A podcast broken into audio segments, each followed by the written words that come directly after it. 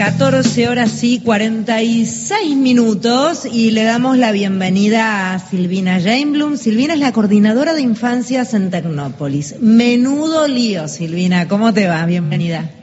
Te digo yo bienvenida. Vos, vos deberías decirme bienvenida a mí, en realidad. Bueno, nos damos las bienvenidas. Nos damos las dos las bienvenidas. Mucha gente saludando desde afuera, mucha gente paseando por el parque. ¿Qué es ser coordinadora de infancias en Tecnópolis? bueno, eh, primero es un honor poder eh, pensar y poder eh, intervenir un espacio público maravilloso como es Tecnópolis. Es bueno, es pensar en las líneas de trabajo, los contenidos y las propuestas para las infancias.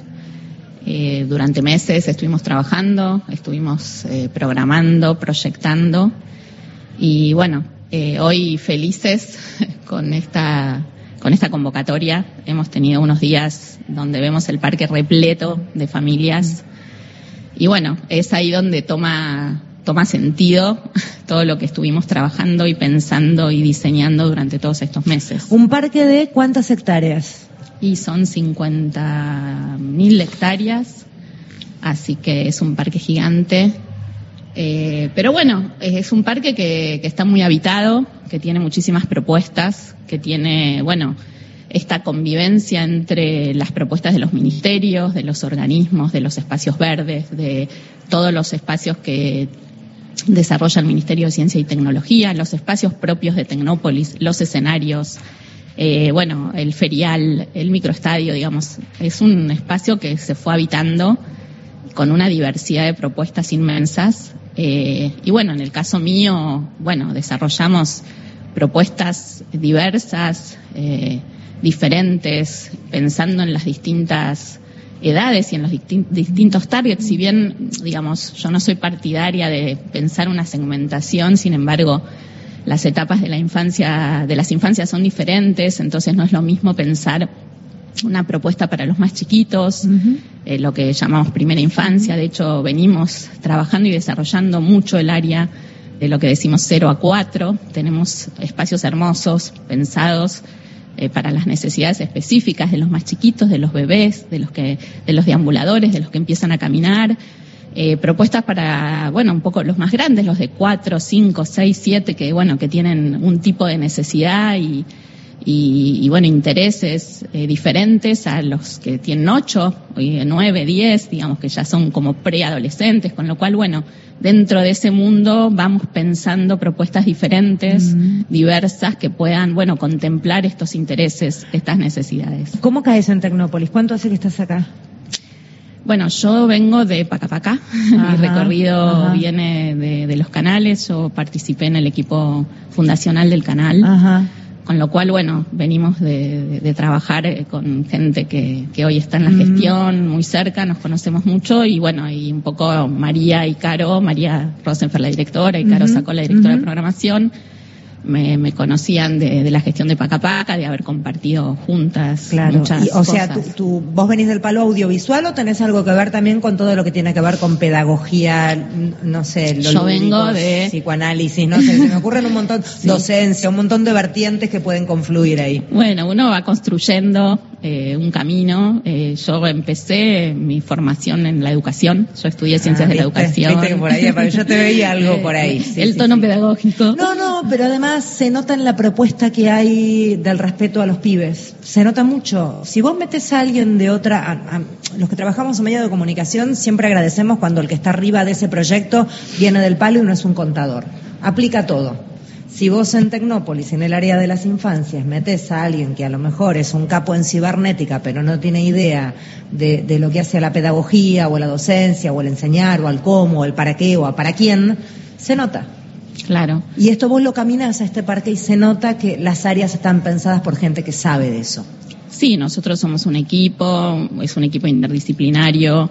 Eh, por supuesto que no estoy sola y, y bueno, y en estos años hemos construido una mirada, hemos construido un enfoque eh, mucho, bueno, es algo que yo aprendí en, en, en Pacapaca, eh, pero también aprendí en otros ámbitos, eh, en donde, bueno, Tecnópolis en lo personal conjuga casi un sueño porque, bueno, poder pensar políticas públicas en un espacio como Tecnópolis, en territorio, en un espacio que es gratuito, que es para todas y para todos, bueno, eh, desarrollar los intereses y las pasiones vinculadas a las infancias, que es lo que a mí me interesa, y bueno, hay pocos espacios como este para poder desplegar, con lo cual en ese sentido me siento más que agradecida. ¿Cuál es el espacio, el que te enamora, el que miras a los chiquitos jugando, que vos soñaste y hoy ves esa realidad con esos piojitos jugando y que te emociona, te gusta, te divierte? Bueno, en realidad, bueno, hay muchos. Eh, hay un grupo de espacios propios que fuimos construyendo desde Tecnópolis, como son la Casa del Coloso, como es Arrorró, que es un espacio diseñado para las primeras infancias, como es El Cielo en la Vereda, que fue un espacio que se creó con el equipo de Rosario, de Chiqui González, y que después nosotros seguimos gerenciando desde el, desde el parque. Como es, bueno, el parque de San Bainina, que también es como un ícono, eh, que siempre, bueno, se va renovando cada año. Eh, está el campamento literario, que es otro espacio que generamos que tiene un eje puesto en la literatura y en el, en el estímulo a la lectura. Eh, ahora acabamos de inaugurar una sala nueva que se llama Upalala, que es una sala eh, para justamente programar todo lo que está vinculado a los intereses de los más chiquitos. Hay un espectáculo que se llama Iris, que es para bebés, para nenes de 0 a 4. Próximamente viene Flotante, que es otro espectáculo también dedicado a los más chiquitos. Y después, bueno, tenemos escenarios como es la nave de las ciencias, donde programamos música, donde están, bueno, muchísimos grupos de calidad, el microestadio. En este momento estamos teniendo una obra que se llama Familia Tipo, que es una producción que se hizo en el Cervantes todo el año pasado. Es una obra de teatro espectacular que justamente habla de las diversidades y las diferentes conformaciones familiares, así que también es muy recomendada. Tenemos de todo. Silvina Jainbulun es quien está hablando, es coordinadora de infancias en Tecnópolis y hablabas de la no segmentación, pero es inevitable cuando uno ve el universo de gente que está paseando acá, pensar que hay mucha gente que, para quien es la primera vez a lo mejor que puede ir a un teatro.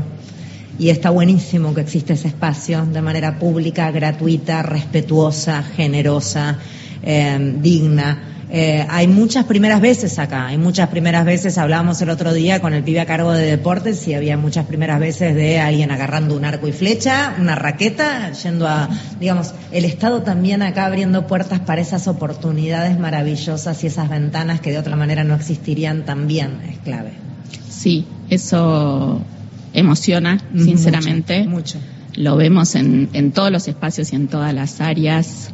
Eh, esto de abrir puertas, de que quizás esta primera experiencia con un teatro, con un ruedo de circo, con un deporte, genere alguna, algún interés futuro, que abra alguna puerta para algo.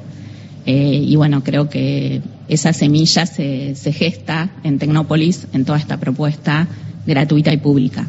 Eh, gracias, Silvina. Es divino lo que están haciendo. Es un orgullo estar acá haciendo también desde Radio Nacional un poco parte de Tecnópolis. Es lindísimo, así que gracias. Muchísimas gracias. Es hermoso que estén y bueno, los estamos disfrutando acá. Gracias. Beso.